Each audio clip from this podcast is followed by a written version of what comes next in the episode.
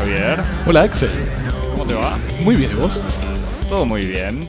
Bienvenidos a Cosmopodis, meditando la cultura del mundo de a dos temas por semana, o uno a veces. o Dos es varios. uno en la tradición oriental, así que En vivo desde el Estudio 1 en el sur de París, reunidos hoy para hablar de la reciente serie documental de Netflix Wild Wild Country sobre la historia de la comuna Rajneeshi del líder espiritual Bhagwan Rajneesh, alias Osho. Javier, ¿cómo hacemos para comunicarse con nosotros? hacemos eh, como hicieron algunos oyentes y nos escribieron a cosmopodis.gmail.com ¿Qué novedades tenemos en- de- del correo de lectores? Estamos orgullosísimos, o por lo menos yo, eh, porque nuestro capítulo de la semana pasada sobre la, la, la creación y la creatividad en la República Oriental del Uruguay fue aprobado por más de un uruguayo. Recibimos la certificación. Exactamente, tenemos el sello, eh, así que nos, yo me quedo tranquilo. Eh, también nos puedes seguir en Eh, nos puedes seguir en Twitter y en Instagram en arroba cosmopodis. Y o como te puedes suscribir al podcast en todas las miles de plataformas Eso. existentes en Apple Podcast, en Pocket Cast, en TuneIn, en Stitcher o en otras. o en SoundCloud. o en SoundCloud y, y ahí nos seguís, te Y suscribís. likea, ama, eh, evaluás, comentás, evalúa, par- eh, par- compartís, compartí, todo. todo, salvo vender, creo. Eh, no, porque no está Eh, permitido claro, por es nuestra licencia- licencia Creative Commons. Muy bien. Como decíamos, esta semana eh, tenemos un tema que engloba muchas cosas. Que nos llegó a través del correo de lectores. Exactamente, así que le podemos agradecer. Veremos al final, si crees, de la hora, si le agradecemos o no, pero ya podemos decir que le agradecemos, aunque sea el, el mensaje eh, a Nico, un oyente que nos había hablado, apenas salió este documental, nos había dicho que era que valía la pena ser visto, eh, sin, sin revelar lo, lo que, lo que charlaremos. Me parece que vale la pena ser visto. Sí, no, y que efectivamente se, se inserta bien en, en algunas discusiones que habíamos tenido antes en, en el pod. Nos permite continuar con algunas obsesiones. Se- este, Sexo, política y religión. Sexo, política y religión, vamos a decirlo, ¿a qué negarlo? Javi, contame un poco de este bueno, este o esta serie.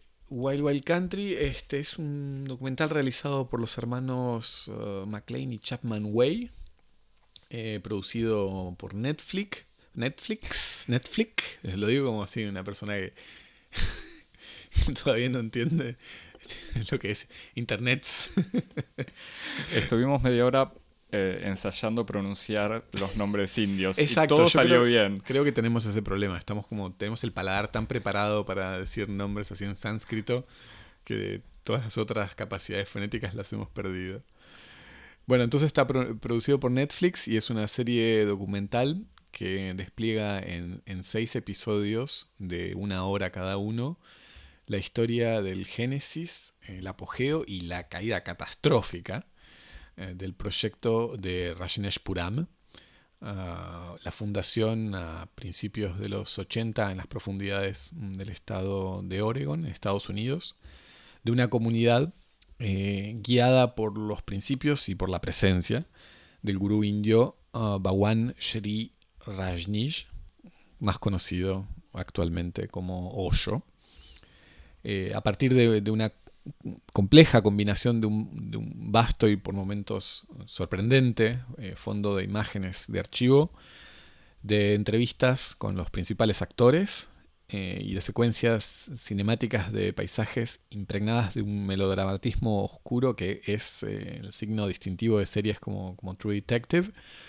Wild Wild Country narra, sin hacer economía ni de artificios ni de malicia, el extraordinario caso de este experimento utópico, político, espiritual, post-hippie, que habiendo propuesto fundar un espacio para acoger nuevas formas de vidas, inspiradas por la compasión y el equilibrio con el medio ambiente, termina por expresar del modo más exacerbado y delirante todas las tensiones latentes en la sociedad norteamericana de fin de siglo. Así, inhóspitos parajes rurales y monótonos suburbios apenas poblados se transforman entre 1980 y 1984 en un muy agitado campo de batalla, en el que confluyen los contendientes de lo más pintorescos. Por una parte, pobladores los pobladores locales, que son una pequeña pero irreductible corte de jubilados cristianos, reaccionarios y recalcitrantes, rednecks pendencieros, xenófobos y, ¿por qué no? También, ya que estamos, eh, los Bowerman, que son una familia de cowboys cuyo pater familias, Bill, es entrenador de los equipos de atletismo de la Universidad de Oregon y que había fundado unos años atrás una pequeña fábrica de calzado de indumentaria deportiva norteamericana que tal vez eh, ustedes conozcan. Yo no hago deporte, así que no sé. Nada menos que Nike. Por otra parte, los Rajneeshis, guiados por un gurú sumido en un voto de silencio, y dirigidos por mano de hierro por su secretaria, Sheila, que van a pasar del entusiasmo fundacional de la primera ciudad del placer y de la armonía a desarrollar un régimen de fortificación armamentista de escala militar para defenderse de los enemigos externos, un sistema de vigilancia y disciplina para neutralizar las amenazas internas dignos del más pesadillesco de los totalitarismos, y hasta proyectos de ataques bacteriológicos, como parte de una estrategia de toma del control institucional del condado oreganiano de Huasco. Y por último, los agentes del gobierno y de la administración federal, que con armas sutiles e implacables, como las bibliotecas, las regulaciones migratorias y los estatutos electorales, se van a movilizar para defender el más sagrado de los principios de un Estado, que es la defensa de su existencia soberana hasta los más recónditos rincones de su territorio. Se va a suceder una intrincada sucesión de escaramuzas, fugas, algunas exitosas, otras frustradas, una acumulación de causas judiciales por fraude migratorio, tentativas de homicidio, actos de terrorismo, eh, tras los cuales el mundo al final vuelve a entrar en sus goznes y, spoiler alert, el Estado vence, restituyendo el statu quo. El gurú es expulsado de los Estados Unidos, vuelve a instalarse en la India, donde con la asistencia de sus nuevos lugartenientes y tras una operación no menos importante de rebranding, lanza bajo el nombre de Osho International Foundation la versión 2.0 de su culto, menos como una utópica que multinacional de autoayuda. Sus seguidores disidentes son enviados a prisión y luego rehacen sus vidas fuera de la comunidad. Los pobladores locales retoman el control de la zona, festejando el regreso de diners con bacon en los menúes y arrancando las aves del paraíso, que eran el emblema de los Rajnijis, para hacer lugar para el águila calva. Y finalmente, las espléndidas construcciones de Rajnishpuram son reconvertidas en sede de los programas de la Fundación Young Life, un grupo cristiano conservador que a modo de acto final de victoria y de conjuración de todo retorno, organiza allí un resort para campamentos juveniles de verano en un clima garantizado de diversión y de abstinencia. Bien, Javier, me, siempre me sorprende lo, el talento que tenés para resumir así improvisando algunas ideas sobre una película, una, una descripción tan clara. Viste, no sé, me lo pasaron recién, no sé. No sé quién escribió. Te, inspiró el, estas cosas. Eh, bueno, una. O sea, una serie de seis capítulos. Seis capítulos, sí. Eh, que se consume como como estaba pensando en alguna metáfora espiritual pero que, se ve muy muy bien o sea con, un ritmo impresionante con muchas eh, intrigas ¿sí? ¿Sí? intrigas sí sí eh, como si fuese un, digamos, en la tradición actual, me parece. Me da la sensación que es una tradición actual de series, eh, de documentales sobre crímenes, pero esto en el fondo hay un par de crímenes que suceden en el medio, pero es mucho más interesante. Eh, o sea, son crímenes, justicia, eh, manipulación, mezclado con otros temas extremadamente interesantes. para empezar, va, no sé si querés... eh, Sí, no, me quedé pensando con lo que decías, que es efectivamente, es cierto que forma parte de, de una, de una especie de tendencia de... eh, del true crime. de- o sea, claro, los exacto, el sobre... el crimen que... sí, la verdad es que... No, no lo habíamos pensado. no, No, lo, no habíamos lo había dicho. pensado en esa clave, pero es cierto que pertenece a esa... Se puede inscribir en esa tradición, pero de un modo bastante singular. Porque en general me parece que esas... Esas, esas, eh, esos documentales giran mucho alrededor de la distinción como culpable, inocente, verdad, no verdad. eh, y, y esta, como vamos a ver, esta, esta serie prescinde un poco de, de ese tipo de distinciones. prescinde eh, de, de manera no, no no tan inocente. Para O nada. sea, tiene, digamos, algo, yo tengo una, para decirlo rápidamente, una relación difícil con esta serie. Eh, la vi porque confié, confié en el juicio de, de nuestro oyente Nico y creo que vos habías visto el primer capítulo y me dijiste que estaba, que estaba buena.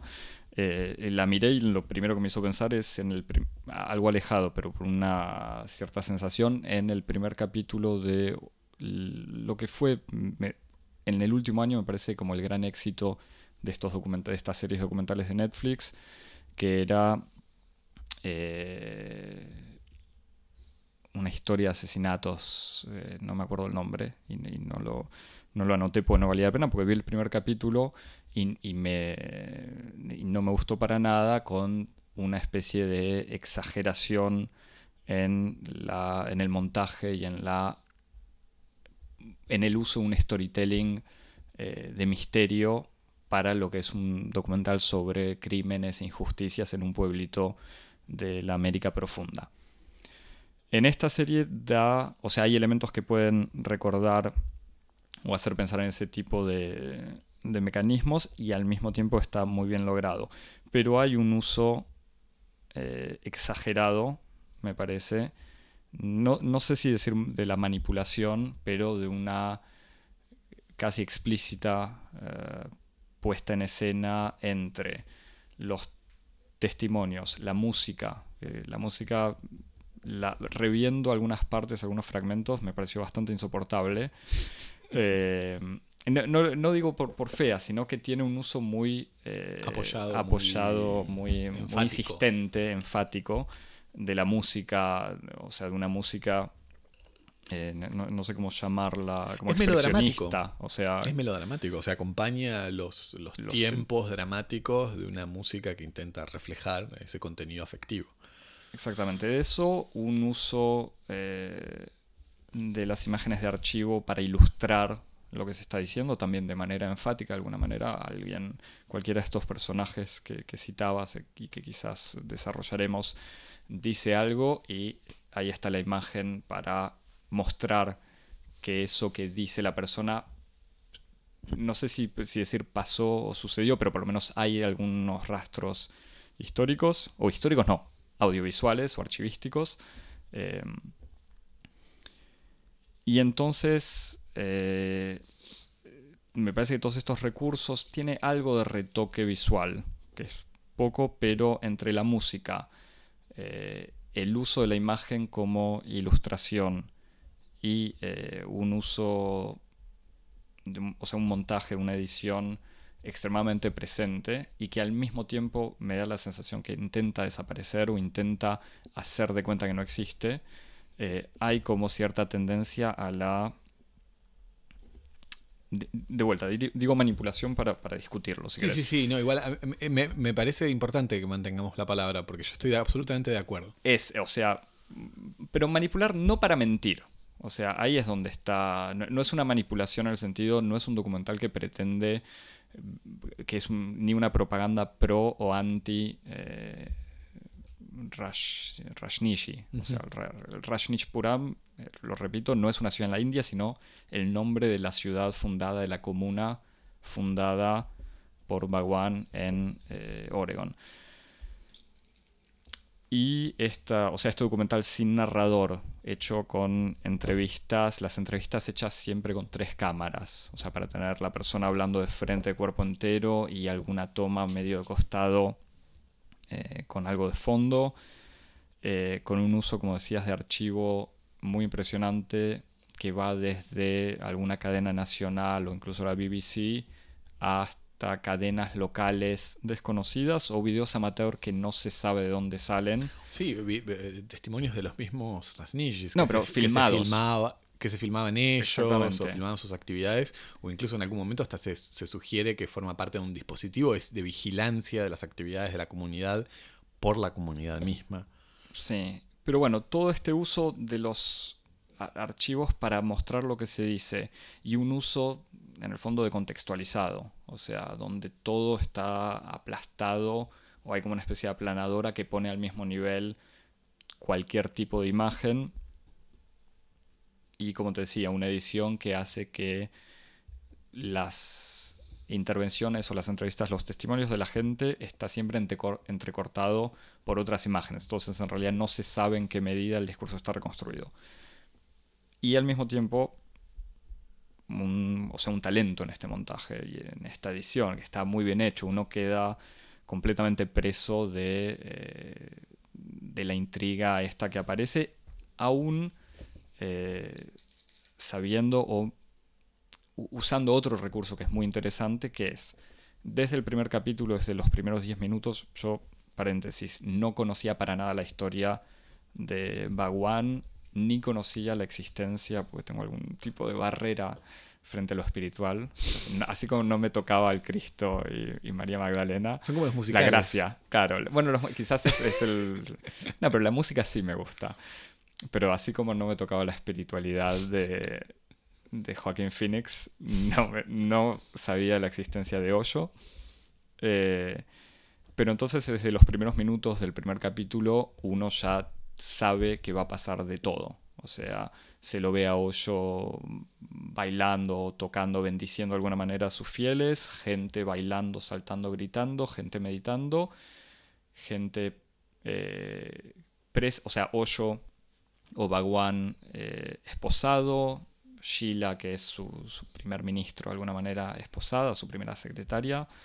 Eh, hay uno ya sabe que va a terminar con alguien preso, digamos, con crímenes, incluso creo que hay fragmentos desde los primeros minutos donde hablan de primer acto bioterrorista eh, en los Estados Unidos.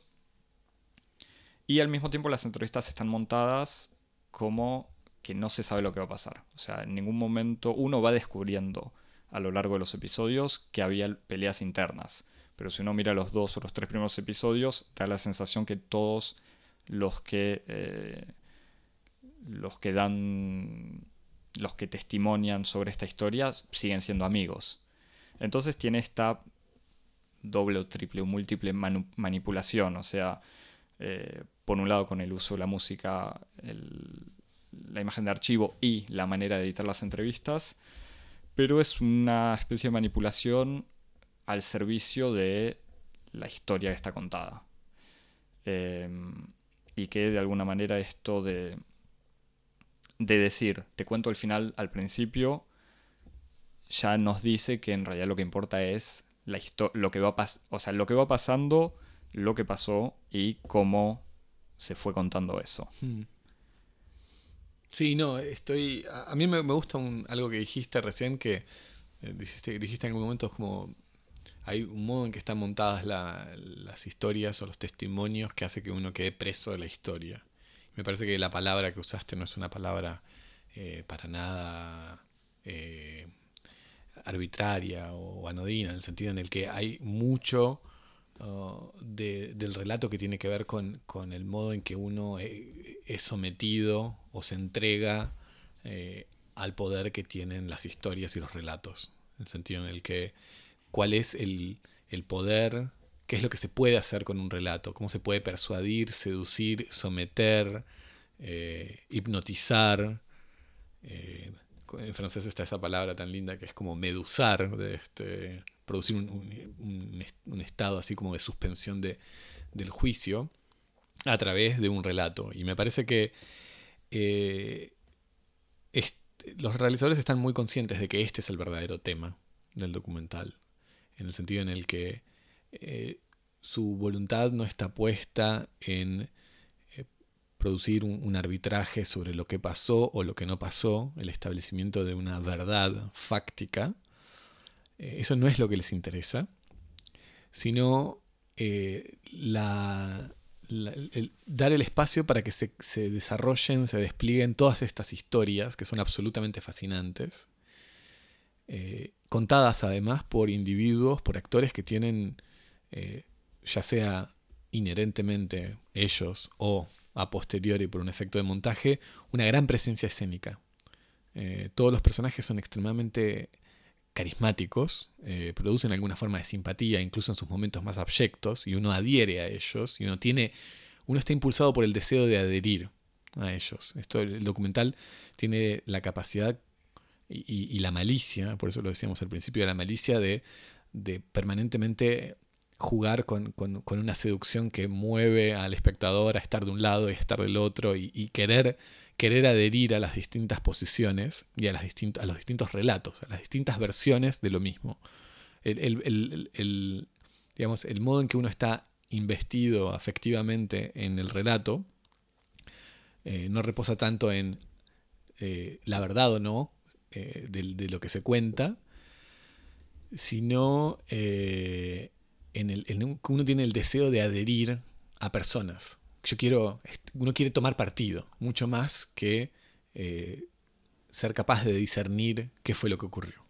Sí, porque además a mí una de las cosas que me gusta, hay, para hacer las manipulaciones hay un uso, además de la música, un uso exagerado de las falsas pausas. O sea, un uso de los silencios Sí, eh, bueno, como vos decís, cámaras lentas, incluso hay un montón los testimonios están montados de, modo tal que todos los eh, las personas que dan testimonio frente a la cámara, en particular los Rasnij, que son tres personajes fundamentales, uno es Sheila, es la secretaria de Bawan, otra es Shanti, que es una mujer australiana que formaba parte del círculo interno de, de, de Sheila. que poco a poco fue avanzando hacia ese círculo. Que poco a poco fue avanzando en el círculo, pero que llegas como al círculo de confianza de Sheila y que después se va a transformar como una especie de hitman, como de, de asesina. Sí. Eh, una excelente tiradora, que es como el, arma, el arma predilecta de, de Sheila.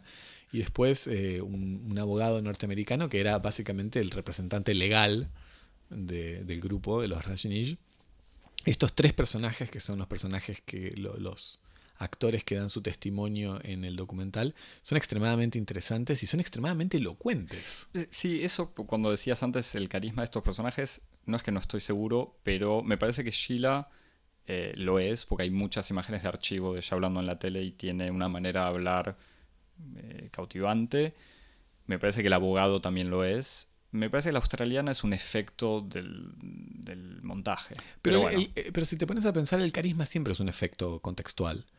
En el sentido en el que, sí, tal vez Shanti no era en la gran masa o dentro del movimiento Rajneesh no era carismática, pero en el rol que juega en el relato es carismática. Uno quiere adherir a ella.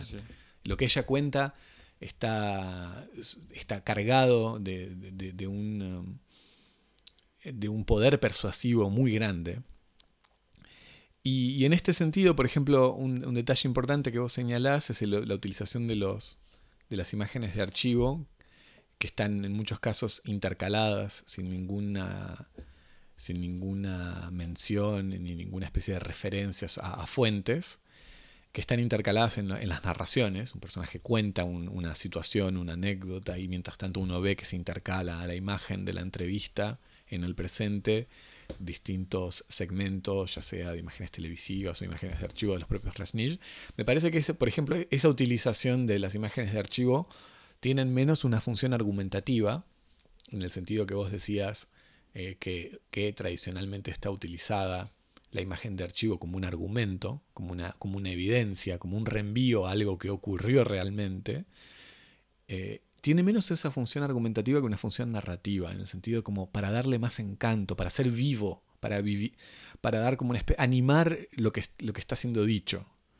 Y en ese sentido, eh, yo creo que está como toda esta especie de dimensión de que en el fondo lo que más les importa a, estos directores es permitir que cada una de las versiones de esta historia tenga el, como el mayor color posible, la mayor, el, mayor, la mayor, el mayor espesor eh, dramático y representativo. Hay una voluntad así de, animar una historia mucho más que de eh, interrogarla, investigarla o verificarla. Sí, me, parece, te, agradezco la buena voluntad para defenderlos. A mí me parece que juegan, el uso de las imágenes tiene algo eh, manipulador ahí, sí, unos efectos de realidad buscados, como cuando habla, aparece el abogado hoy en día, o sea, entrevistado en el testimonio que da en el 2018 eh, sobre su experiencia y cuando él aparece hablando vemos una imagen de archivo de él cuando era joven en ese contexto. Es como las imágenes también pretenden demostrar que lo que se dice pasó. A mí cierto. y, de vuelta, discúlpame, la, inscripción en esta la inscripción que tiene que ver con, la geopolítica económica de, la televisión, de net, o sea, de esta serie en Netflix, hace que se inscriba también en una tradición, aunque como decíamos, de manera diferente, de documentales que cuentan la verdad. Entonces, aunque en ningún lugar eh, en la descripción del programa o en el título o en la, eh, durante la, serie se diga esta es la verdadera historia, al mismo tiempo hay como una especie de espera eh, o esperanza implícita en el espectador de descubrir lo que pasó. Sí, pero eso forma parte como de la promesa del género, pero no es lo que, no es lo, que ocurre realmente en el relato. Sin duda, y, no, es lo, que lo hace interesante, exactamente. Pero por ejemplo, con respecto a lo que vos decís de dos usos de imágenes, ¿no? Uno es, eh, que además me llamó la atención, vos lo mencionaste recién. El abogado dice algo y en un momento uno ve una, hay, corta a una imagen de archivo en donde aparece el abogado diciendo otra cosa en el pasado. Que no, que no está argumentando o representando o, referenciando lo que acaba de decir el, el tipo en el presente, sino que hay como un efecto de descontextualización de la imagen de archivo para producir un efecto de continuidad con el presente. En donde la imagen de archivo ya no es una evidencia del pasado, sino es como una especie de efecto de continuidad en donde el mismo personaje habla de lo mismo, incluso en la imagen del pasado, como para producir una especie de efecto de continuidad. Sí, no, tanto, no tanto de, que esto ocurrió, sino como en el fondo esta es la historia que se estaba contando incluso entonces. Sí, te, entiendo y, me, gusta esta idea, pero no es no da una sensación de patchwork a histórico. no, pero, se inscribe en una tradición del documental donde la imagen ilustra y argumenta. Pero hay e, ese uso específico, vamos a, a referenciarlo para quienes tengan ganas de ver el documental.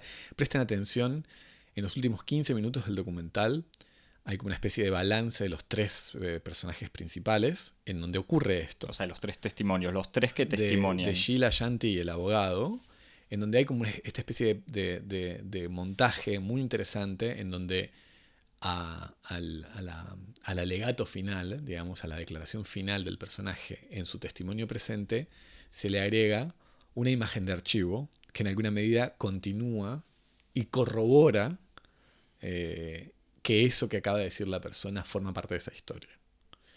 Que no funciona como una especie de efecto de verificación, de cita o de documento, sino como una especie de continuidad narrativa. Es como si de repente se sacaran esas imágenes del pasado y se las ponen en el presente a decir algo que, que, tiene que ver con una verdad al presente más que con una situación eh, que tiene que ver con la situación de, esa, de ese contexto en el cual fueron hechas esas imágenes de archivo. Y después hay una segunda un segundo uso de las imágenes que me parece que también hay como una especie de pequeña malignidad, una especie de, de desvío en el funcionamiento de la imagen, eh, en el que vos decís, se inscribe dentro de la tradición del documental de crimen, sí, sí, absolutamente, pero también me parece que hay como una especie de giro medio interesante en donde estas imágenes de archivo reales, cumplen la misma función eh, narrativa que cumplen en los documentales, en general históricos o de crimen, las imágenes de reconstrucción. Las imágenes de reconstrucción, que en todas los documentales televisivos de los años 70 u 80 están como puestos así como en, con una imagen medio borrosa y con un cartel que dice reproducción, esas imágenes no tienen una voluntad de verificar que eso que se está contando ocurrió. No, lo que están intentando es animar un relato. Es darle a un relato oral, lingüístico, una especie de, de como vivacidad mayor. Entonces una persona cuenta, sí, fulano vino, me pegó, me hizo esto. Entonces mientras tanto vemos en imagen unos actores que están actuando. Incluso en el documental histórico, o sea, Napoleón hizo esto y, es alguien vestido de Napoleón. Exactamente. Y me parece que eh, como hay, una especie de un uso ligeramente, un, funcionamiento perverso, ni siquiera un uso, porque un uso parece como demasiado intencional, pero hay como un funcionamiento un poco perverso en donde eh, aquí las imágenes de archivo cumplen esa función de ficción, en donde en alguna medida eh, ilustran eso que se está diciendo sobre todo cuando ni siquiera se pone fuente, en un sentido en el que eso no necesariamente está como ilustrando ni siquiera cronológicamente lo que se está diciendo. Bueno, pero eso de vuelta podría, o sea, no es que podría ser la manipulación pura, pero... Por eso digo, por eso digo que para mí no tienen una función argumentativa, y por argumentativa digo una función documental, sino que tienen una función narrativa. Ah, de, producir un relato más vivo, más animado, más rico, más seductor, más persuasivo. Sí, pero es porque es eh, lo que está haciendo Netflix. O, sea, esto es no, es para denunciar o no a Netflix, pero es esta creación de productos en donde está milimetrado, está milimetrada la manera en la que se ve. O sea, Netflix como producto de difusión, o sea, producto no, empresa que difunde por internet con una cuenta personalizada, tiene todos supuestamente los algoritmos que analizan lo que viste, lo que te gustó y en qué momento paraste, en qué momento retomaste. Por eso, yo no, creo que los directores hayan usado una grilla de Netflix para saber que si a los seis minutos no hay una teta, no la gente va a dejar de ver, o si no hay una pistola, o si no hay no sé qué. Sí, pero bueno. no, pero me parece que yo de los documentales de crimen no vi ninguno. El único que vi fue el, el de O.J. Simpson. Bueno, pero es la misma tradición, creo. Sí, pero es otra cosa. O sea, es un relato muy distinto que, que tiene un funcionamiento muy diferente. Eh, y que sobre todo tiene. Eh, los relatos funcionan en, en virtud de otras preocupaciones. Eh, y en este sentido, lo que, por ejemplo, te digo, me interesa del uso argumentativo de las imágenes de archivo, perdón, del uso narrativo de las imágenes de archivo, me parece que tiene que ver con el hecho de que la, preocupación de fondo de este, de este documental no es tanto, y a riesgo de parecer repetitivo, eh, la de dilucidar qué fue lo que pasó realmente en esta comuna, sino la de poner al espectador en la situación, eh, si querés, un poco irónica, de estar viendo un documental sobre manipulación de personas por parte de gurúes, por parte de cultos y todo esto, cuando uno es, eh, a, su, a, su, vez viendo este documental, escuchando a esta gente presa del mismo efecto persuasivo del relato. Por eso me parece que Wild Wild Country tiene como esta especie de, dimensión de, puesta en abismo, en donde la verdadera preocupación de Wild Wild Country es cómo puede ser que los relatos y el carisma de un narrador puedan producir un efecto, si querés, como de, sujeción o de gubernamentalidad sobre los individuos. ¿Cómo puede ser que individuos que sean, que tengan un cierto grado de lucidez, eh, un cierto grado de, distancia, eh, puedan de un momento al otro ser víctimas de, esta especie de sortilegio, de hechizo que puede ser una historia muy bien contada? Entonces, me parece que por eso insisto tanto en que me parece que Wild Wild Country tiene como esta función muy importante sobre, el, sobre la política del relato entendida como el poder de la narración. ¿Qué es lo que se puede hacer simplemente a través de la presencia de un narrador y una historia bien contada? Por eso digo, no es que estoy defendiendo, y me parece importante señalar esto, no es que estoy defendiendo la tesis un poco narrativista de que lo que importa es contar una buena historia, porque no es eso. Lo que estoy diciendo es que hay como una reflexión política sobre qué es lo que se puede hacer con una narración, en qué sentido un, buen narrador, un buen contador eh, está, eh, tiene, a su, tiene a su alcance disponible un poder para controlar la conducta y la creencia de los demás.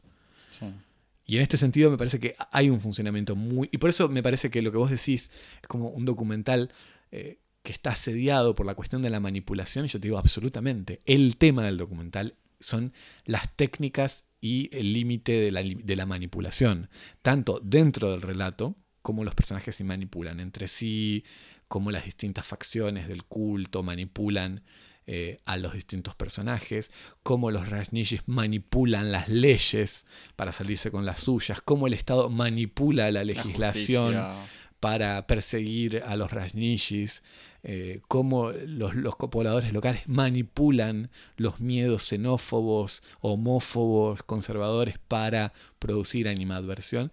De, de, del mismo modo que justamente la manipulación es como la moneda de cambio dentro de la economía del documental, el documental está montado sobre un gran dispositivo de manipulación. Y su mayor interés es ese, de cómo poner en escena una especie de gran dispositivo de, manipulación y de, interrogación de cómo se puede manipular a través del relato. Sí, tengo, me encantó. No, pero por eso, te, digo que desde el principio cuando vos decías la palabra manipulación me parece fundamental porque es efectivamente el tema. Bueno, ahí un, par de pistas. Una, con esto que decías al final, de, este momento final del documental, cuando está estos tres personajes hacen una especie de, de, balance de su situación actual, que en el fondo son como los, los tres, eh, como asumiendo que si están en donde están hoy, no están, o sea, están satisfechos de alguna manera, aunque hayan pasado por prisión, traición, un montón de cosas, pero que bueno, que, de alguna manera le agradecen a, esta experiencia o le agradecen a, a Bhagwan Osho haber sido partícipes de esto, aunque en realidad ahora estén en otra cosa. Sí, su relato no está articulado alrededor de la idea o el concepto del arrepentimiento. No, no, para nada, al revés. Pero, y justamente en esos momentos, y lo pensé antes de que dijeras esto. Eh. Cuando lo estaba viendo dije, wow, este documental me hubiese interesado. Un documental de solo esta gente hablando sin todo el dispositivo. O sea, que hubiese... ¿Cómo hubiese sido un documental donde estos, estos tres o dos o uno solo eh, hablara de, su cambio en la vida sin todo el circo, por decirlo de alguna manera, eh, de los archivos, la música, el montaje, etcétera?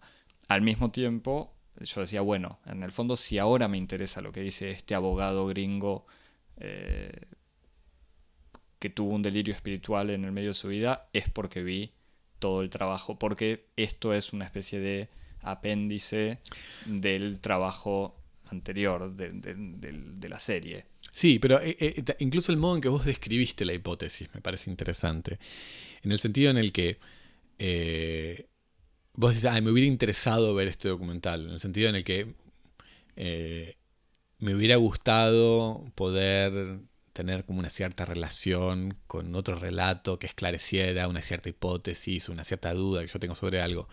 Es cierto, pero lo interesante del relato este es que es que tiene como una especie de dimensión y por eso digo que tiene como esa especie de de funcionamiento manipulador, hipnótico, que uno se... El relato te, te, conquista para su causa independientemente de que a vos no te interese. Eh, la, película, el éxito, del, el éxito del documental no es que eh, te cautive allí donde vos crees que te cautive, sino que te lleva para su molino donde él quiere, te conduce a él, vos no, no, te permite que vos lo conduzcas a él con tus propios intereses. Bueno, pero eso como espectador no, no sé si me gusta, o sea, como experiencia eh, de, participar al mirar una obra de arte. Bueno, es que justamente no, no sería, no, por, eso, por eso yo insisto, no sería un gran trabajo sobre la manipulación si no fuera manipulador. Si fuera, porque el, dispositivo que vos proponés, el documental con estas tres personas contando cómo llegaron, el problema es que ahí la manipulación es el tema del relato, pero no es el principio constructivo del relato. Vos lo que querés es. No, yo no, lo estaba pidiendo, pero, pero sí, pero No, pero lo, que, lo que quiero decir es como. Vos lo, que proponías es como una vía de acceso a la manipulación sin ser manipulado. Eh, me parece que lo interesante del documental es que justamente lo le quita esta especie como de instancia de, seguridad, de neutralidad, que sería como el dispositivo eh, un poco un poco fair play del, documental y le agrega como esta especie de, de, dimensión un poco meta en donde el mismo documental es profundamente manipulador. Sí, es que a mí al principio me gustaría si fuese una instalación en un centro cultural, en donde la, la, manipulación no es que es eh, sin consecuencias, pero cuando es Netflix, que es una máquina de manipulación, me puedes decir, bueno, eso es parte de la... Bueno, eh, eh, ahí sí me hago la pregunta, bueno, ahí sí me pregunto, bueno, ¿quién me manipula? ¿Los directores? ¿Netflix? Eh, pero bueno. Está claro, pero bueno, esto, o, por lo menos está bien que me haga la pregunta. Digo, Seguro, pero bueno, esto es volver un poco también al, terreno inestable en el que comienza como a delimitarse el terreno de nuestras conversaciones en los últimos episodios, en el sentido en el que eh, las determinaciones y las esferas que antes estaban muy claramente separadas, sí, cada vez están más borradas, en el sentido en el que si hay algo que caracteriza el, modo en que está organizado como el espacio teórico en el que discutimos eh, las intervenciones políticas o artísticas en nuestro tiempo, digamos. No, quiero ni siquiera usar la palabra contemporaneidad, pero bueno, nuestro tiempo para volver a utilizar ese... época. era, ese, ese mm, posesivo de la primera persona del plural que usa Foucault, ¿te acordás cuando hablábamos de Foucault que decía nuestra, una antología, nuestra antropología? Eh, es la de la ansiedad de trabajar entre esferas que son o indisolubles o este, superpuestas. Del mismo modo que, bueno, hablábamos en otros momentos de, la, incapacidad de distinguir como eh, ensayo, ficción de no ficción, o, o incluso el, problema del documental y el narcisismo como, como un síntoma de, una articulación muy profunda que existe entre lo íntimo, lo, público y lo privado, lo íntimo y lo, lo, político, lo íntimo que se vuelve político, entonces por lo tanto la, esa distinción ya, ya no es operativa. Me parece que en este contexto es como, bueno, arte, la, gran cuestión es arte, Netflix, relato. cine de autor o cine de, autor, producto, producto de la industria cultural es una distinción que es muy difícil de hacer y que, y que en todo caso lo que exige es como una especie de estado permanente de alerta, como de, como si fuera una especie de frontera que se está moviendo todo el tiempo y uno tuviera que tener el trabajo de trazarla en cada caso. En cada momento que uno avanza, va, traza y establece una distinción. Y sobre todo la establece con principios precarios, o sea, sin saber si uno la está, la está eh, estableciendo correctamente. Por eso, en este y por eso vuelvo a lo que vos decías, me parece que si hay algo que caracteriza, podemos ponernos de acuerdo en que hay un modo que de intervención que caracteriza a la intervención artística es aquella en, donde el problema está incluido dentro del dispositivo. Eh, que, que, puede ser dicho de un modo más tradicional, como en donde forma y fondo están, están, están unidos en una doble, este, una doble solicitación. En este sentido, es como, bueno, si vos vas a tratar el problema de la manipulación, no lo podés tratar como desde una posición externa, porque vos lo que estás pidiendo es como una especie de, de, película documental que no sea, que, no, que no para sí una voluntad artística, en el sentido que no incorpore a la manipulación dentro de su principio de, construcción. Pero lo interesante es que cuando introduce ese, ese elemento, cuando introduce a la manipulación, ya no solo como un problema del relato, sino como el principio constructivo del relato, lo que hace también al mismo tiempo es eh, desplazar la posibilidad como de un relato en un espacio del saber neutro, seguro. O sea que tiene un cierto interés. Hay una malignidad ahí. Sí, tiene dos. Eh, también hay otros dos momentos, me parece, donde está como e-, evocada de manera sutil la cuestión de la manipulación. Uno, esto me lo, me lo hacía notar una amiga, eh, algo que no había visto para nada, y que estuvo muy bueno lo que me dijo. Eh, yo le, le comento esta incomodidad frente a la manipulación y me dice, no, no, pero la película habla evoca explícitamente lo que es manipular imágenes o lo que es usar imágenes de manera manipuladora. Cierto. Y es evocando un suceso que hay en, en un momento donde se revela se revelan imágenes filmadas por un miembro de la comunidad en la India, donde él filmó unas escenas de violencia, o sea que en un momento de meditación y de una actividad físico-espiritual. Usa la palabra, documentó. Documentó, exactamente, una situación de extrema violencia. Que él habría estado presente para documentar momentos de las, de las prácticas. Que, sí, que no se sabe incluso si filmó en secreto o si filmó para alguien o qué. Y que esto fue eh, difundido, difundido en la televisión y usado como un argumento para eh, probar la, eh, la depravación absoluta de esta comunidad. y entonces, claro, al hacer referencia a eso en el mismo documental, es una especie de puesta en, en perspectiva del uso manipulador de las imágenes. No, me, permito agregar algo en esa misma dirección. Eh, en, los conflictos que, se suscitan con la instalación de la comuna con las poblaciones locales, la población, la comuna Rajneesh compra este, este rancho, se instala con, la comuna y empiezan a tener conflictos con las poblaciones aledañas. Eh, y estos conflictos desencadenan toda una serie de situaciones de hostilidad muy profunda. Y los Rajneesh, según cuentan los pobladores locales, eh, tienen dos prácticas de asedio al principio. Una es poner eh, las luces a la noche, iluminar las casas y entonces impedir que la gente duerma. Y la otra, que es tan sutil como inquietante, es filmar. Sí. Es muy cierto.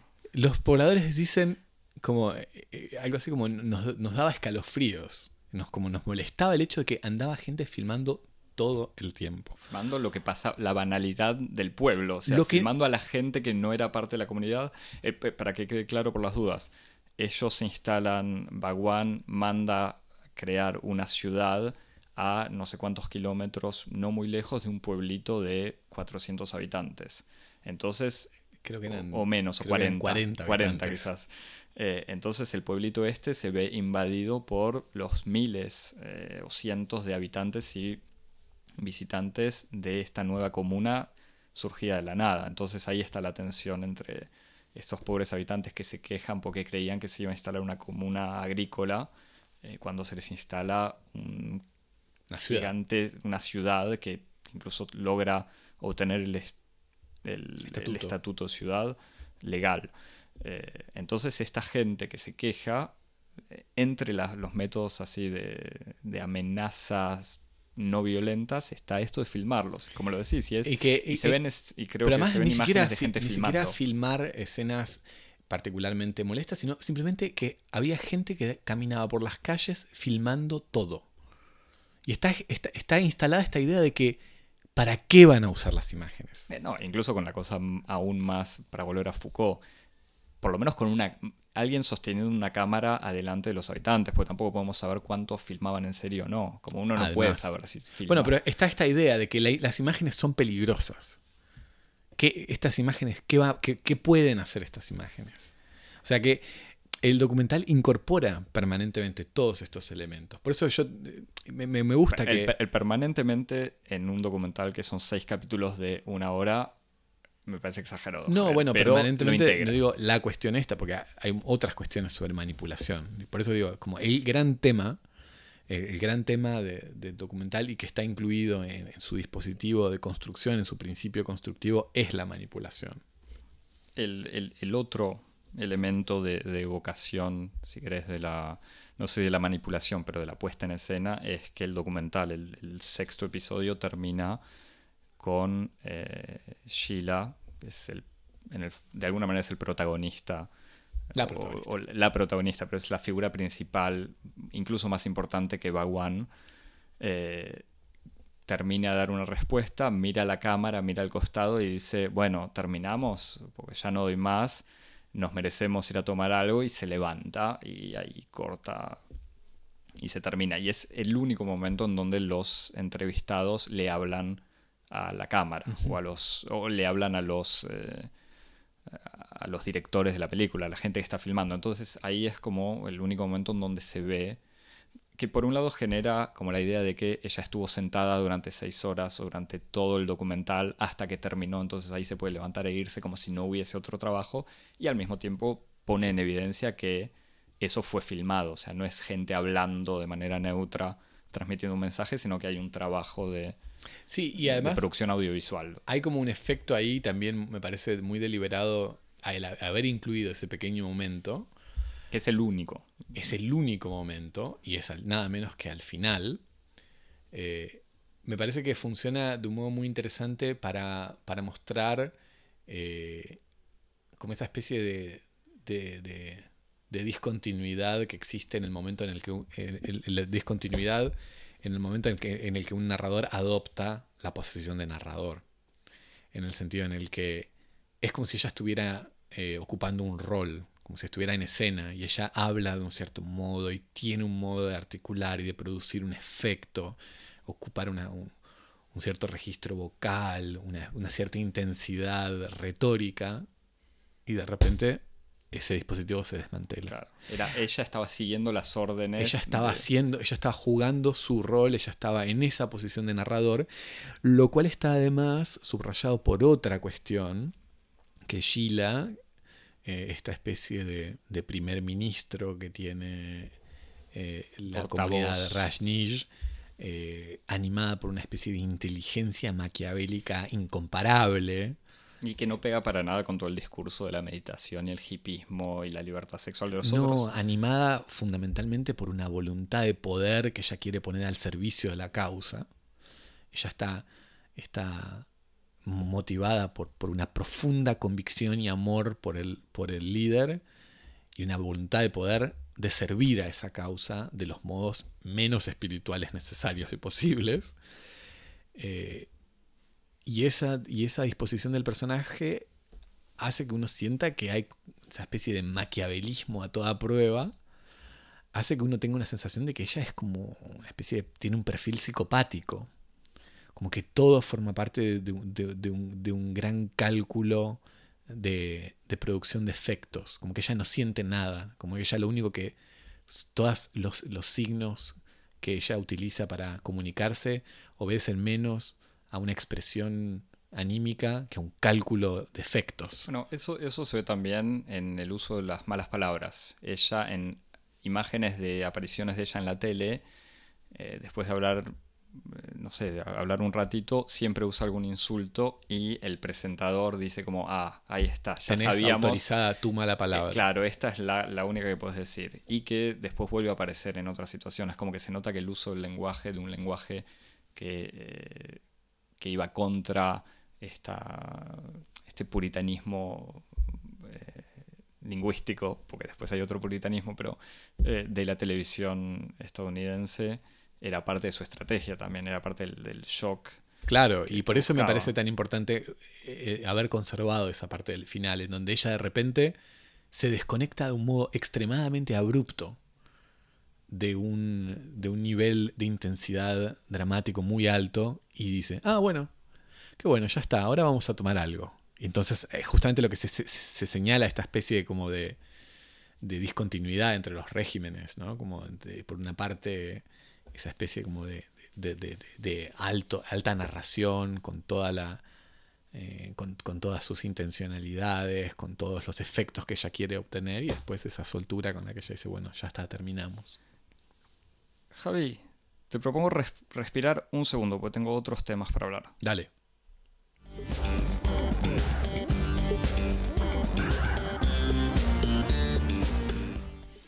Bueno, ahora que terminamos la forma, pasamos al contenido. Exactamente. Borramos con el codo todo lo que escribimos con la mano. Porque tenía para decir, claro, es un, solo tema, pero son seis episodios con muchos, eh, muchas situaciones y muchos temas internos. Incluso empieza, o una de las primeras imágenes de archivo es un, un, señor del pueblito este de Antelope, que es invadido de alguna manera por los Rashnishis que le dice a la cámara, o siendo entrevistado por la tele, y dice algo así, algún día alguien va a escribir una novela de, todo esto que está pasando, eh, pero cuando la lean dentro de unos años la gente va a creer que es ficción.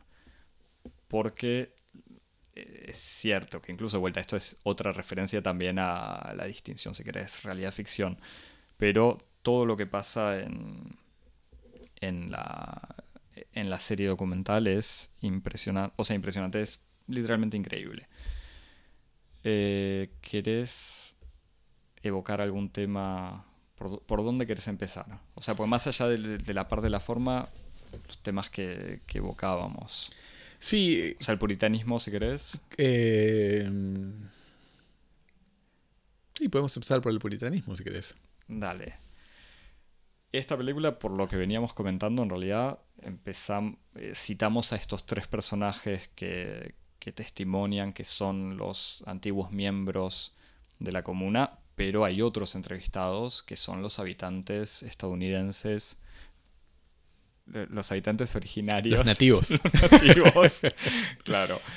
en una situación que no está desprovista de ironía. No, seguro, seguro. Son, o sea, los habitantes eh, del pueblo de Antelope, que por supuesto no son nativos en el sentido de eh, pueblos originarios o Native Americans, como sería, sino descendientes de colonos. No, y sobre todo para restituir eh, un poquito del contexto, es como hay dos o tres de ellos que, forman parte de la comunidad rural, que se dedican a la cría de ganado básicamente, o algo, de, agricultura, y sobre todo, por lo que se explica en el comienzo del documental, el resto de, los individuos que viven allí son eh, jubilados de clase media baja que el único dinero que pudieron acumular en su vida les alcanza apenas para comprarse una casa en este tipo de este suburbios y que eligen pueblos muy aislados para tener una vida en la jubilación muy tranquila, como ellos insisten. Ellos quieren eh, una especie como de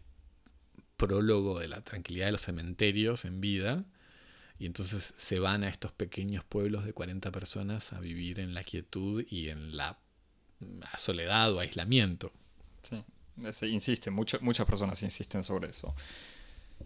Y al mismo tiempo el documental, además de ser, o en el fondo, al ser un documental sobre esta comunidad y esta especie de utopía bizarra eh, de una comunidad siguiendo un gurú, es un gran documental sobre Estados Unidos y sobre, eh, sobre todo el puritanismo. O sea, para, hacer, para ir rápido y directo a eso, uno de los elementos sorprendentes de la crítica y el rechazo hacia los Rajnishi es la cuestión del sexo. Y que evocábamos incluso pensando un poco tratando de hacer la lista de todas las referencias al sexo por parte de los estadounidenses siempre aparecía alguna nueva.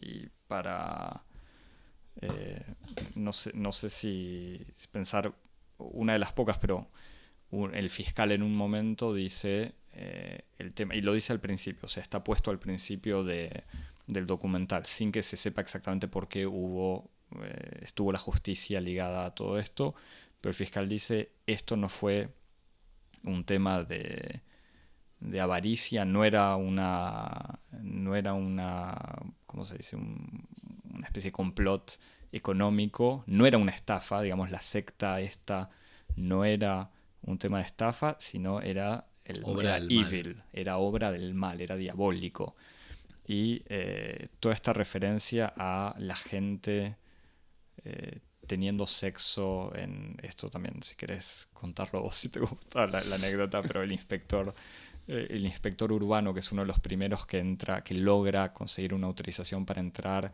y em, estudiar, analizar, inspeccionar la, la, construcción y la comuna Rajnishi, una de las primeras cosas que cuenta en la tele es eh, ¿Lo dice en la tele o lo dice en su testimonio? Creo que lo dice en el testimonio y lo dice como, como el rasgo incontestable del carácter abyecto de esta comunidad. Dice, entré, logré entrar, nos amenazaron, pero fui acompañado de la policía y yo fui, fui valiente y fuiste ahí, fui hasta ahí, me metí, puse en riesgo mi vida y cuando llegué, una de las primeras cosas que vi eh, y uno cree, o, sea, está diciéndolo y uno imagina que va a haber bombas, amenazas, cualquier cosa. Actos, de, actos, de, actos de tortura, violencia. Dice, había una pareja haciendo el amor sobre un puente. creo que es algo así. Estaban desnudos, había gente desnuda y eh, cuenta que vio gente teniendo relaciones sexuales por todos lados. Incluso no sé si te acordás hablando justamente como esta de esta, de esta connotación ultra religiosa de, del discurso de los funcionarios del Estado. Hay otro momento en el que habla, creo que uno de los antiguos em, eh, fiscales de distrito, que dice, estábamos haciendo un buen trabajo en la oficina, estábamos haciendo el trabajo, estábamos cumpliendo la obra divina. We were doing God's work. Sí, sí, sí. Y es, que igual dicho así parece que estos son todos unos salvajes eh, que no generan ningún tipo de simpatía. Al revés, me parece que el, documental logra manejar una tensión eh, entre las posiciones que uno puede defender de manera excelente. Yo igual no estoy tan convencido. A mí, me parece que es, uno puede tener más simpatía por los pobladores locales que por los funcionarios del Estado. Como los funcionarios del Estado son los malos.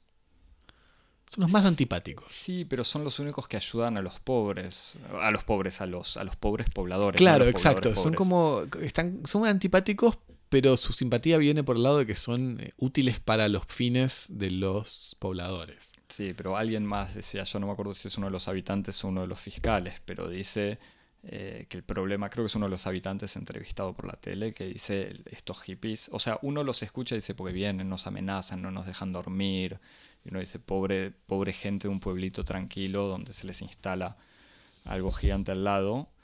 Eh, y de golpe dicen, pues además esta gente son el fin de la civilización cristiana. Y uno ahí ya vuelve a defender a los, a los hippies.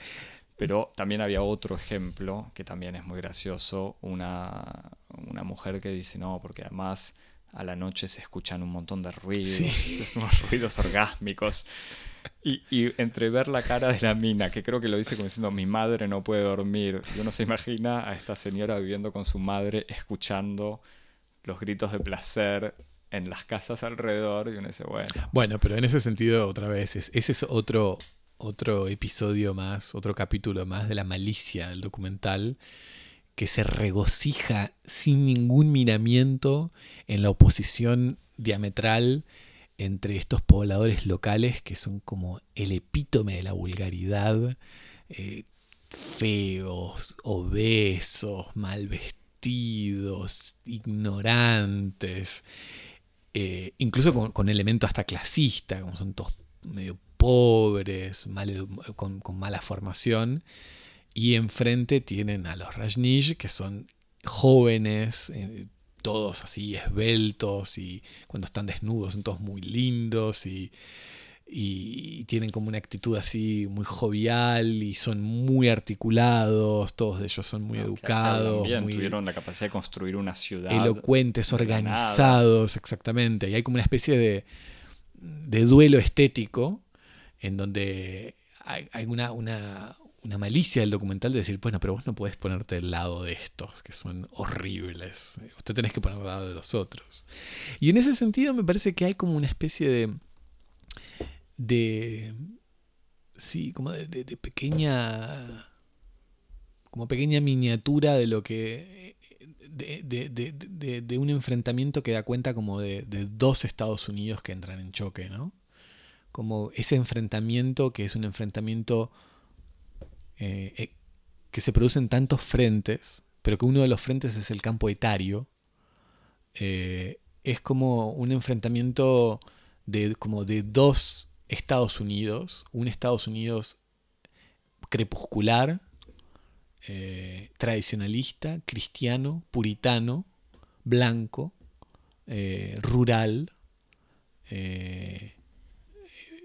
WASP, o sea, no solamente blanco, sino como eh, de, las primeras... La, referencia... Cristiana y de las primeras migraciones y todo eso.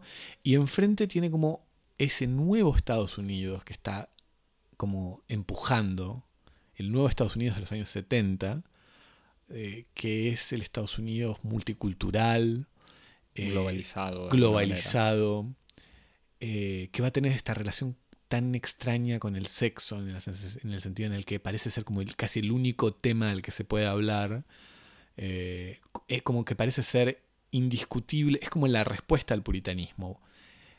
el, sexo pasa a ser como pasa de ser el mal absoluto a ser el horizonte de la verdadero de la realización individual.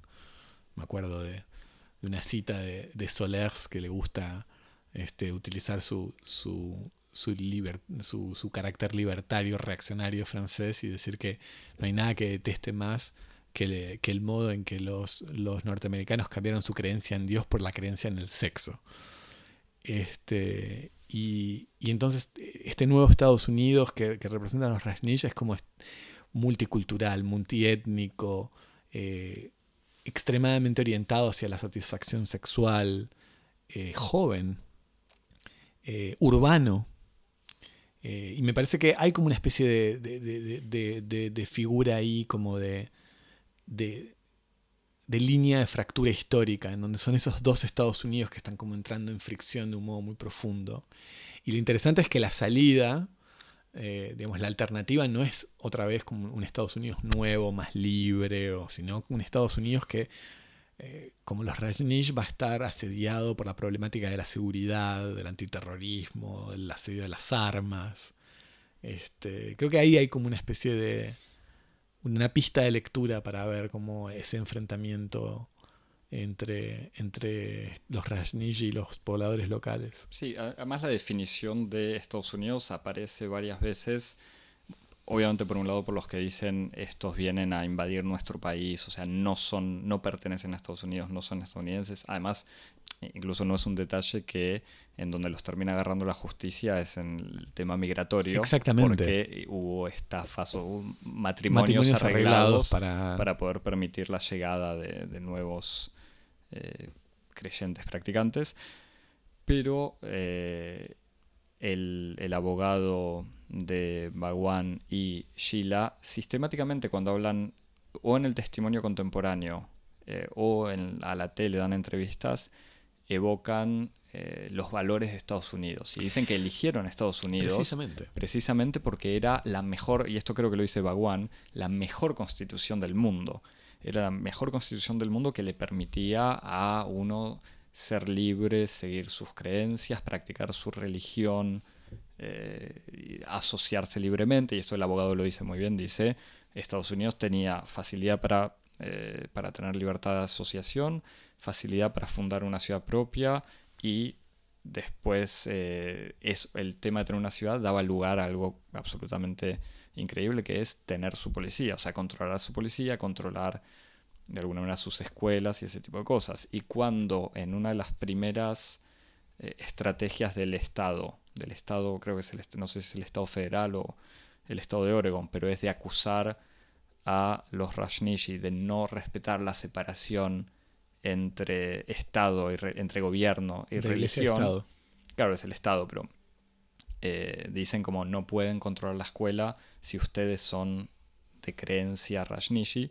El abogado se ríe eh, y nada, dice, estamos en el país más religioso del mundo, pero de golpe esta religión que era diferente o esta práctica que era diferente, ahí sí era un problema. Y en ese sentido es extremadamente visible como los, los argumentos que movilizan son están siempre opuestos a 180 grados. O sea, es, no son cristianos.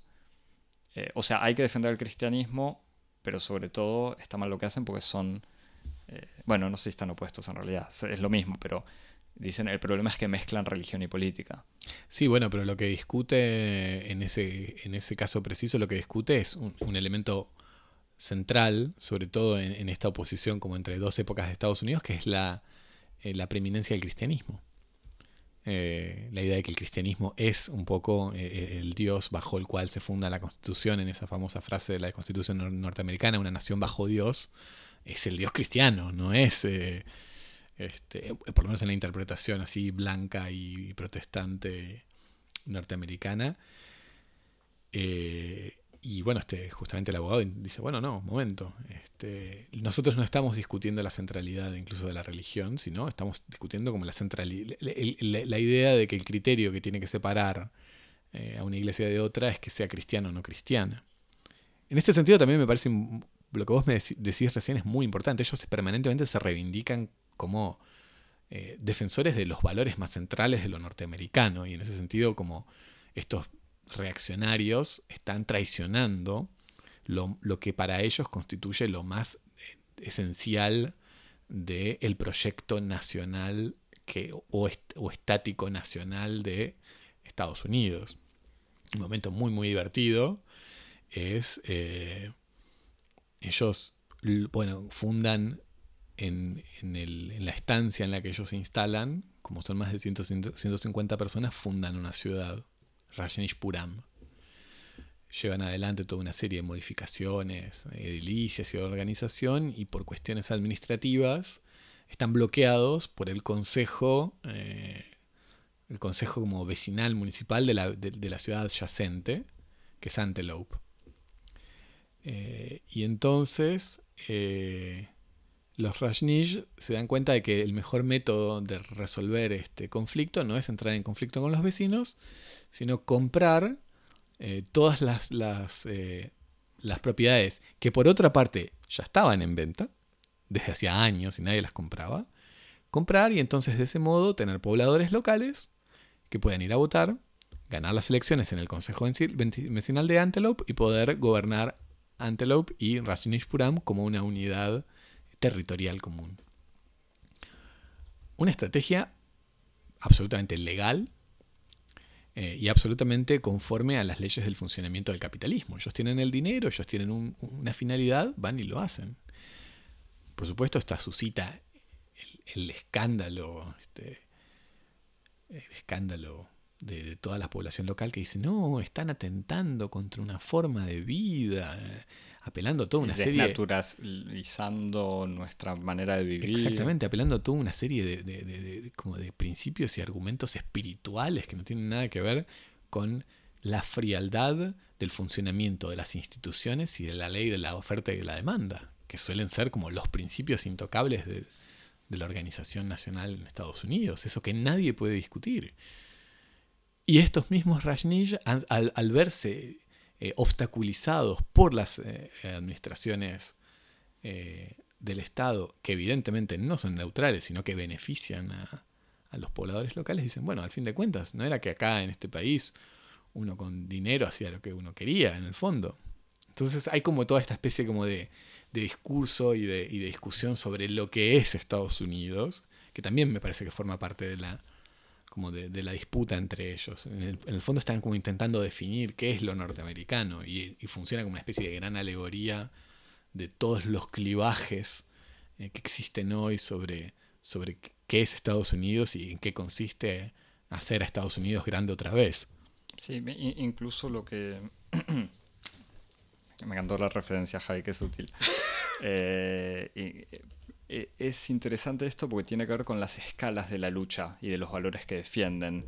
Ellos, entre que se instalan, en, fundan su ciudad, se dan cuenta que para ser, estar tranquilos tienen que conquistar de alguna manera el pueblito al lado. Después se dan cuenta que la escala tiene que ser superior, tiene que ser la del condado. Entonces, la escala de los argumentos que empiezan a usar también van cambiando como que al principio es, bueno, queremos estar tranquilos, ser felices, después es sobre todo proteger a la ciudad, la especificidad, pero después empiezan a abrirse a defender valores eh, mucho más grandes como recibir homeless, o sea, recibir sin techo, ir a buscar sin techo. Sí, bueno, efectivamente, como eh, si la estrategia para conquistar las autoridades de la localidad contigua era comprar eh, comprar propiedades y ganar la elección, para ganar el condado van a necesitar más que eso y la estrategia básica es aumentar su padrón electoral para poder tener más peso en la elección de representantes de condado. Bueno, pero el argumento que ellos pueden defender, o que el, principio del mensaje es, nadie se ocupa de los homeless en Estados Unidos, nosotros que defendemos esta idea de paz y armonía, vamos a recibirlos y tratarlos como nadie los trata. Incluso con un argumento, por esto que decías, los Estados Unidos de los años 70 globalizado, hay muchos excombatientes entre los homeless, como la, referencia a la guerra, no a la guerra de Vietnam en sí, pero a los estos excombatientes olvidados. La, categoría, el vet, el veterano, es como una de las formas del excluido. Sí, entonces dicen, bueno, vamos a integrar a los homeless, esto termina, o sea, al final no funciona porque la justicia de manera relativamente arbitraria. Totalmente arbitraria.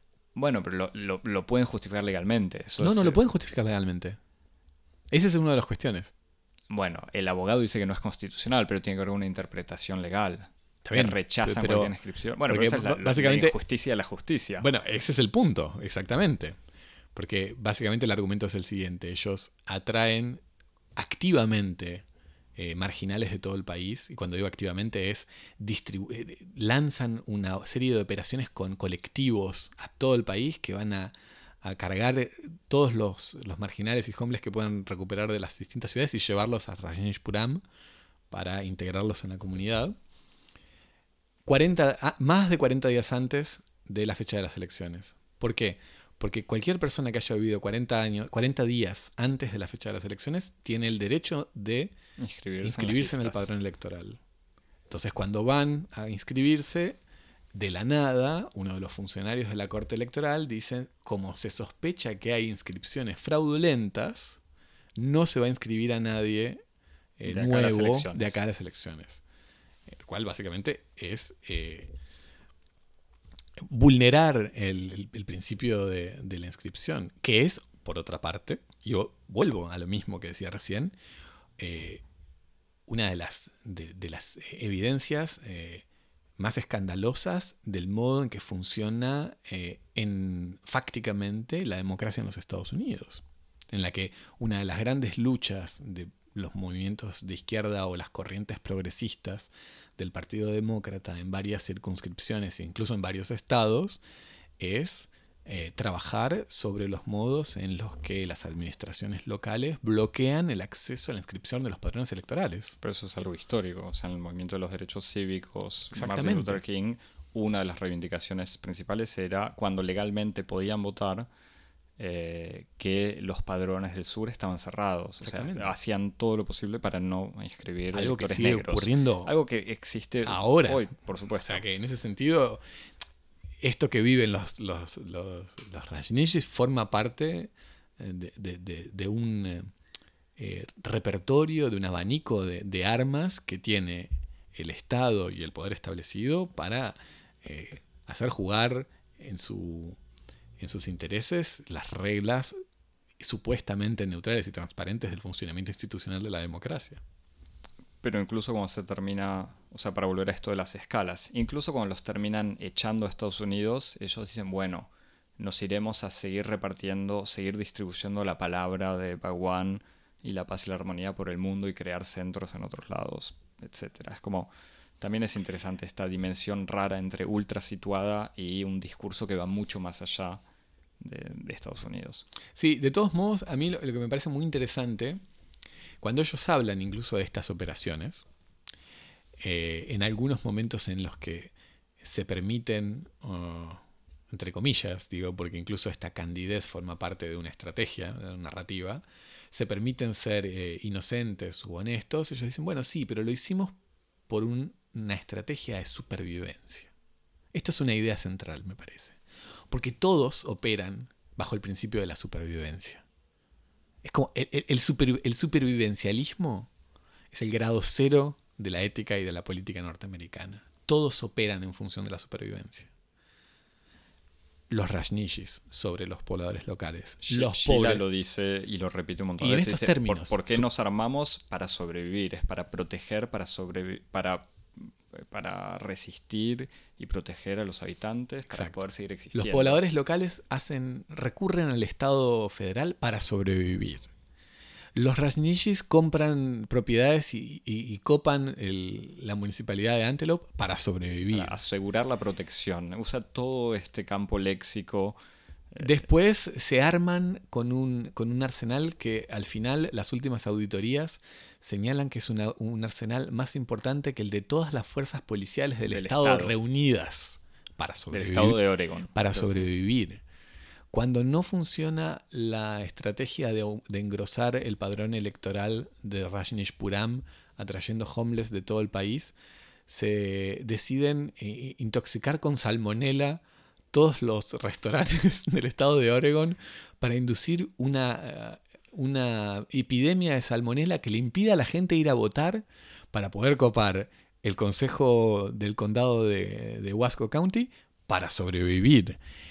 Después y, el y est- le, pe- y le preguntan a Sheila, pero ¿qué pasaba si alguien moría? Decía, no era importante, una muerte eh, no es nada comparado con la que siga existiendo esta experiencia y estos ideales. Y después el Estado, que es por excelencia el actor que, que, moviliza, eh, que tiene como mayor interés la supervivencia, que está permanentemente obrando como, fuerza de, choque, de desmantelamiento de esta comunidad que está como permanentemente ame- amenazando la soberanía. Entonces, todos están en esta lógica de supervivencia, que me parece que también eh, es un modo de, concebir las relaciones eh, intercomunitarias, intersubjetivas eh, en, la política norteamericana es muy, muy paradigmático. La lógica de la supervivencia.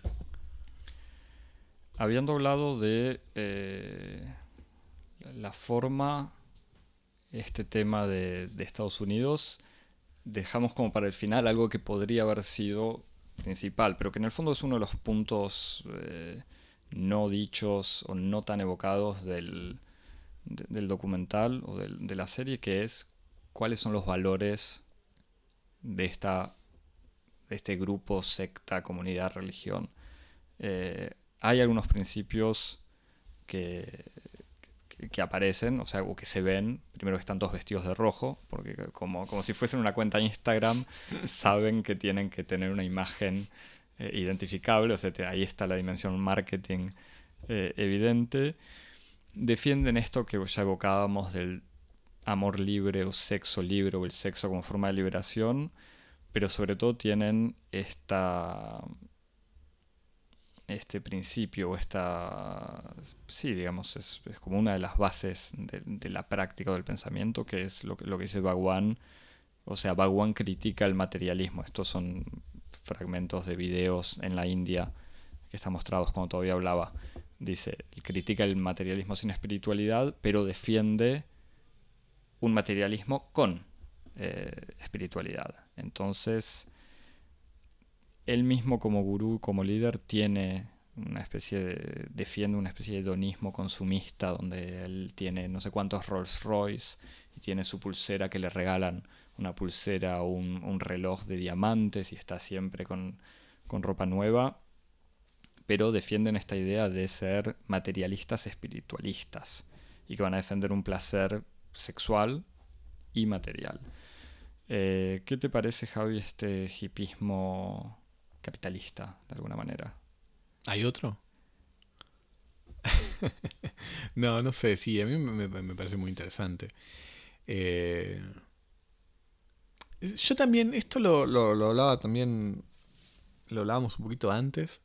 A mí me parece que del mismo modo que, mm, que Wild Wild Country es, como una especie de, funciona a escala del enfrentamiento de los Rajneeshis y la población local como una especie de, manifestación de síntomas y como de los enfrentamientos y los conflictos que existen como entre dos generaciones, entre dos regímenes históricos de Estados Unidos.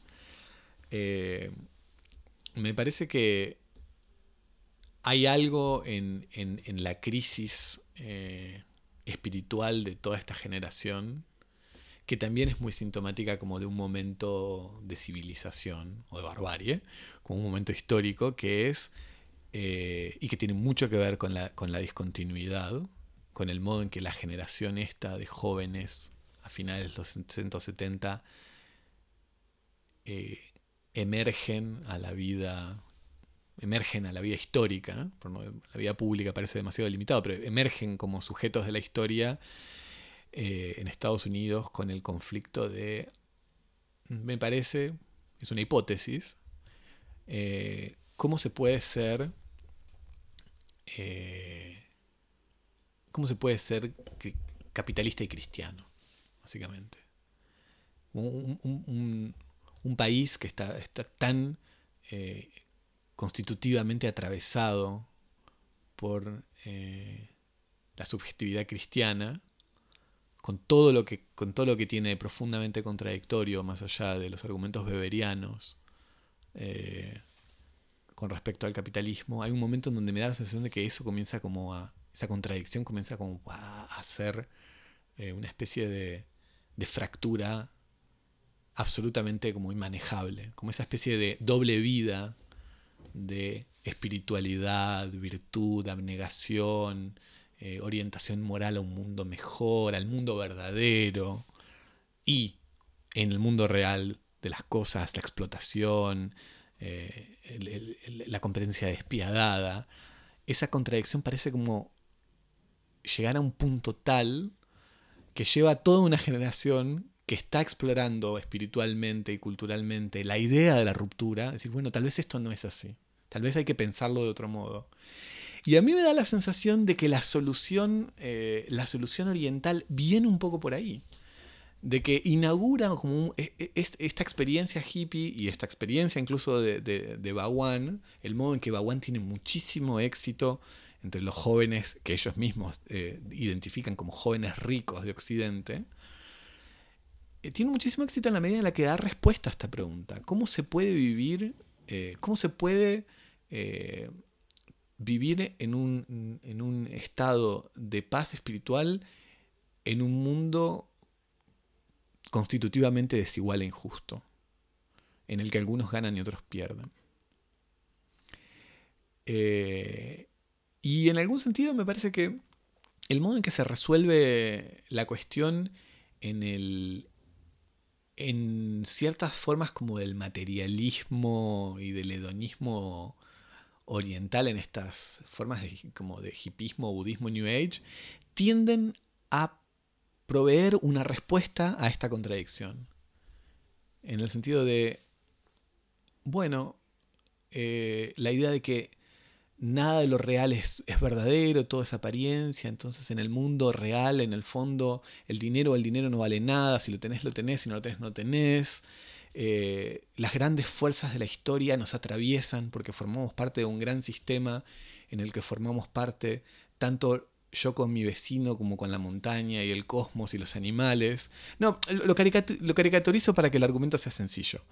Eh, toda esa especie como de metafísica, este cambio metafísico en el que, entre otras cosas, se borra radicalmente la idea de subjetividad, la idea de que, bueno, mi yo no soy yo y yo este, tengo deseos que no son deseos condicionados por, el, por, por, la sociedad y tengo que dejarme, tengo que en alguna medida eh, liberarme de esos condicionamientos para acceder a mi verdad profunda, que es como mis necesidades sexuales que voy a poder este, satisfacer para ser feliz y para obtener un nivel de plenitud, está en las antípodas de todo un montón de, ideas que están muy muy ancladas eh, en, la moralidad occidental que tienen que ver, por ejemplo, con la idea del deber. Eh, con la idea de que, bueno, tal vez las cosas justas no son las que yo quiera. Eh, tal vez, este, tal vez si hay algo que es una injusticia, yo tengo, estoy obligado moralmente a hacer algo. Yo no puedo mantenerme a, distancia de las cosas. No puedo tener como esa especie de disociación de decir, bueno, el mundo de todos modos, tal como existe, es apariencia, eh, el orden de las cosas y el valor del dinero es relativo, no es verdadero, entonces si lo tengo, lo tengo, no lo tengo, no lo tengo. Es como, me parece que ahí hay como toda una especie de, de otra vez, de, de solución narrativa en el que ciertas filosofías eh, orientales produjeron como una especie de eh, relato terapéutico para que eh, toda una generación de jóvenes occidentales pudieran restablecer su relación con el mundo y con el statu quo de un modo más o menos armónico. Me parece que en ese sentido hay como una, una relación muy profunda entre este cambio espiritual y la expansión brutal del capitalismo, ¿no? Como que es el capitalismo que está entrando en su fase postindustrial. Sí, sí, bueno, lo dicen, Sheila lo dice explícitamente diciendo Bhagwan era un líder eh, moderno, o sea, era una espiritualidad moderna, eh, diciendo, nada, obviamente los... Eh, por un lado, Bhagwan dice que critica la religión y que hay que abrazar el sexo, que hay que dejar de reprimir, eso, y Shila que dice los líderes espirituales eh, indios eh, abrazaban la, la, desposesión, o no sé cómo decir, pero eso de vivir sin nada, el aire, no sé qué, Bhagwan asume completamente su tiempo y disfruta de eso como de otra cosa. Y eso, eh, bueno, se ve que incluso una de las primeras construcciones son un centro comercial en la ciudad, eso sé, y hay un casino también. Bueno, y una de las primeras grandes instituciones de la comunidad es un banco. Claro, pero porque se autofinancia, entre comillas, con préstamos... Eh, de los... Eh, claro, de los miembros, o sea, los creyentes que le dan la plata a, em,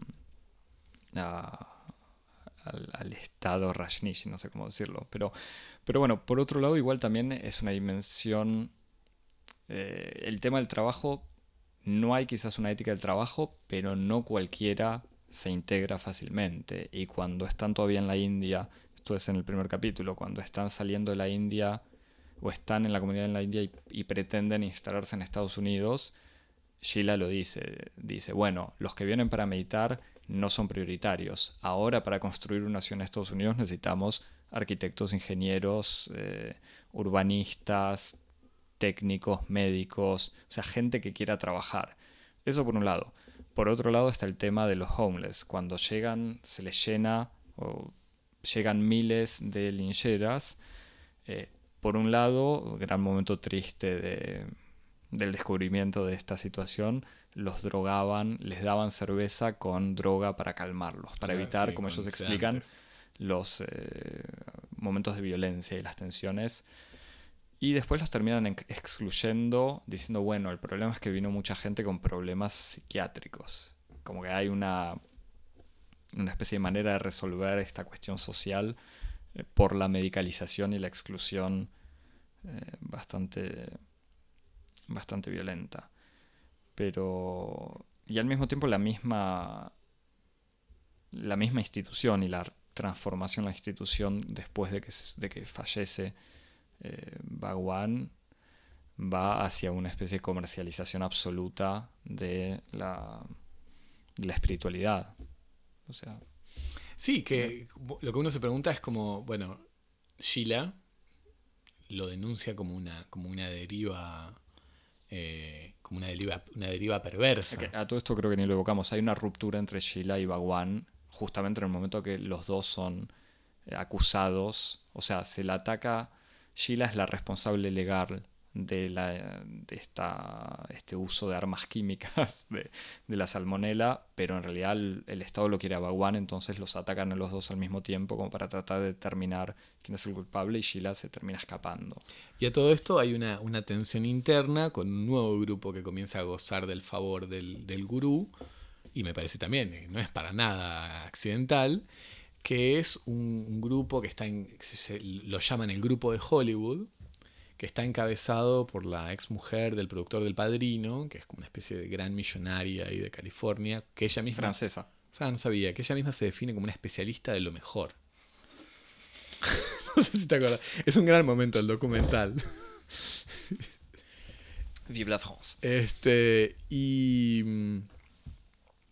Y que este, este, este grupo de gente hace grandes eh, reuniones de reflexión, de meditación eh, en Hollywood, en donde se reúne un montón de guita, como hacen son unos... Sí, hacen como que externalizan y hacen fiestas Rajnishi en mansiones de Hollywood. Exactamente, y entonces con toda esta plata ellos comienzan a ganar un lugar eh, de muchísima preponderancia dentro de la comunidad de Rajnishpuram y les va, por ejemplo, a, permitir tener acceso directo al gurú, que eso solamente Sheila podía tener, y progresivamente eh, va a comenzar a, constituir un polo de contrapoder, y cuando se rompen las relaciones entre Sheila y, y eh, esta francesa es nombrada la nueva secretaria. Entonces, da la sensación de que, de que, de que esa, esa deriva de ultra comercialización de servicios de bienestar espiritual, que es el, que adopta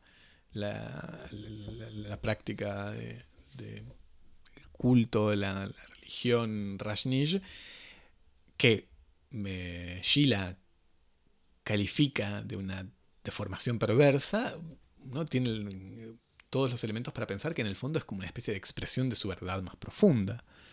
Este. Sí, o sea, yo ahí creo que hay como una especie de, de ahí como de, de unión, ¿no? Como hay algo, una especie de. de, complejo de, de elementos que te hace pensar que te, que te, que te convence de ese, de, ese, de ese chiste que en algún momento hizo Zizek, que decía que si Weber viviera hoy, escribiría la ética budista y el espíritu del capitalismo. Este, y que me parece que no está desprovisto de, de, de, de justeza como, como, afirmación, de que hay como algo en el, en el capitalismo, en el régimen en el, en el, que entra el capitalismo postindustrial de, los 70, porque además es eso, es como es esa especie como de preparación del, del fin de la gran liberalización, de la época de Reagan. Sí, la, la gente de Guita que, que, se mete con Rajneesh no son industriales, o sea, no es como la... Exacto, y es como el fin del capitalismo de la posguerra, que en Francia se llaman los 30 gloriosos, o los años de los baby boomers en, Estados Unidos, y es como una nueva era del capitalismo con nuevas reglas y como, con nuevas subjetividades y una nueva espiritualidad. Y esta nueva espiritualidad es esta, me parece. Y entonces creo que ahí hay como una conexión muy profunda que se pone en juego de un modo muy interesante en la película. Y al mismo tiempo todo se termina con el, el, exilio, o sea, después de hacer igual algo de prisión, un exilio en Alemania de una parte del grupo, Bagwan que termina volviendo, termina acordando con el, Estado federal y con la justicia.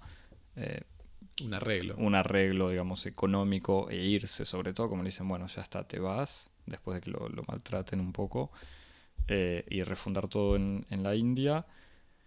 Y hoy en día, como lo cuenta el, uno de estos eh, habitantes de Antelope, de los que se quedaron, que dice que pasaron del free sex, el sexo del amor libre, el sexo libre, a no sex, a falta de sexo y abstinencia, como decías, porque el, esta ciudad, el complejo, es comprado eh, por una organización de juventudes cristianas que defiende activamente la abstinencia y que es como una especie de giro eh, de, si faltaba algo para tapar la victoria de la moral estadounidense es esto, que al mismo tiempo es un complejo que funciona como una especie de resort, o sea que también retoma lógicas del capitalismo y todas estas mega organizaciones de juventud que también son como grandes corporaciones. Sí, y grandes instituciones del entretenimiento, de la, de la, de, la industria del esparcimiento. ¿Algún, algún elemento más, Javi? Si tenés que elegir eh, un personaje, ¿con quién te quedas? Eh, me quedo con Sheila, definitivamente. es el, villano que amamos. Sí, sí, Sheila, tiene una, eh, una presencia maligna y lúcida, un maquiavelismo, o sea, vos lo dijiste, es, un, ser fascinante. es un personaje magnífico. Que se ocupa hoy en día, no sé si es como el, momento de culpa o, o, para perdonarle, o andás a ver lo que hace con esa gente, que tiene una especie de geriátrico para, sí, para personas solas con problemas eh, psiquiátricos. psiquiátricos.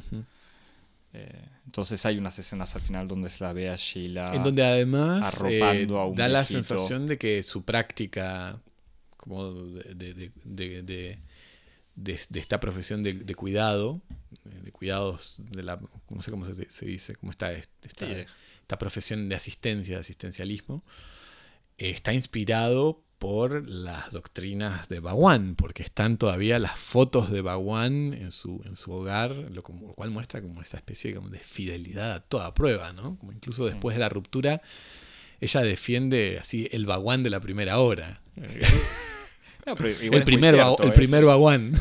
No, igual eso es muy cierto, ella lo dice, ella dice que los valores de Bawan Además de que ella tiene, por supuesto, una teoría de complot que dice que, bueno, el, última, el último Baguán hizo las cosas que hizo porque estaba drogado por este grupo, en fin. Javier, ¿alguna recomendación? Sí, yo recomiendo dos cosas. Una cosa así eh, divertida y una cosa menos, más así como escolar, más nerd. Empiezo con la nerd. es un, un- un ensayo muy interesante de, de un crítico alemán, Dietrich Dideriksen, que se llama Fin del verano contracultural. ¿Cómo se llama el autor, Javi? Porque no llegué a tomar nota. Lo ponemos en, en- en- Twitter, Dietrich Dideriksen, que, mm, que se llama Fin del verano contracultural. Es un ensayito que está publicado en un volumen llamado Personas en Loop, ensayo sobre la cultura pop que publicó Interzona hace muchos años, en 2005. Pero es un artículo que está muy bueno en donde eh, se pregunta si, si, si no hay algo en, en el verano del 69 eh, que marca como una especie de fin de, de- de ese momento contracultural alternativo que hace que, que la contracultura derive en una forma eh, de, la, de la hegemonía, básicamente. Y que él encuentra como, in- como indicios un poco provocativos, pero muy interesantes, de esta localización en el, en el espacio de, del umbral, que sería el verano del 69, que es la llegada del hombre a la luna, el festival de Woodstock, Sí. la, el asesinato de Sharon Tate por parte de, De Charles Manson. de Charles Manson y compañía. Todo ocurrió además ahí, medio como entre julio y agosto del, 2000 del 1969, y la muerte de Teodoro, Adorno, este, en un ensayo muy, muy interesante, así que lo, lo recomiendo. Y después, lo otro que es este, un poco más eh, divertido y jocoso, eh, otra gran historia de proyectos utópicos inspirados en principios e ideas venidos de Oriente que derivan en un eh, delirante orden eh, totalitario dentro de un contexto geográfico de aislamiento, que es nada menos que la iniciativa Dharma, la Dharma Initiative eh, de la serie Lost, en donde casi podemos encontrar todos los mismos personajes, las mismas situaciones, y que incluso los videos de orientación de la iniciativa Dharma hacen pensar mucho en varios de los videos y las secuencias este, de archivo que producían los mismos Rajneesh, lo cual muestra hasta qué punto eh, la creación de J.J. Abrams se inspira de todas estas eh, memorias seguramente de, sus, de sus días como televidente infantil, viendo todas estas historias de cultos y de, y organizaciones utópicas en, en- en zonas aisladas. Así que recomiendo volver a ver Lost y ver a la iniciativa Dharma eh, bajo esta nueva, bajo esta nueva Una luz. nueva clave, claro. Exactamente. Bien. Bueno, yo, yo había pensado. eh, o, o sea, me hizo pensar, na- nada que ver igual, pero hay una película de Jean-Louis Comolli que es un gran teórico del documental y que hizo documentales, no todos buenos, pero que en el 1975 hizo una ficción histórica, no una ficción, una película histórica, o sea, una especie de ficción, pero basada en un hecho real, eh, que se llama La Cecilia y que es sobre una colonia anarquista fundada en Brasil en 1890 por inmigrantes italianos. Una película que no sé si se consigue, quizás en internet en algún lado está. Nada, es para tam- también, digamos, con otra, otra manera extremadamente distinta, una comunidad utópica, pero con otros, eh, otros valores y otros principios que los que llevaron a, a la ruina o al éxito global a, a Hoyo y su corporación. Bueno, Javier, Eh, ¿Cómo te pones en, cómo nos decís Si cuál es la serie que tenemos que ver? eh, exactamente. Como Nico. O, o si nos querés eh, criticar por haber ensuciado la memoria de este gran líder espiritual, o no fue culpa nuestra, fue culpa del documental, nos mandas un mail a... Cosmopodis.gmail.com Muy bien, nos seguís en Twitter y en Instagram, En arroba Cosmopodis. nos likeás, compartís y todo, nos escuchás. En todas esas plataformas. Apple Podcast, Stitcher, Pocket Cast, Tune in. TuneIn, SoundCloud. Nos lees eh, en medium.com barra cosmopodis. Así es. Y nos escuchamos, nos vemos, hablamos la semana que viene. Dale. Chao. Chau.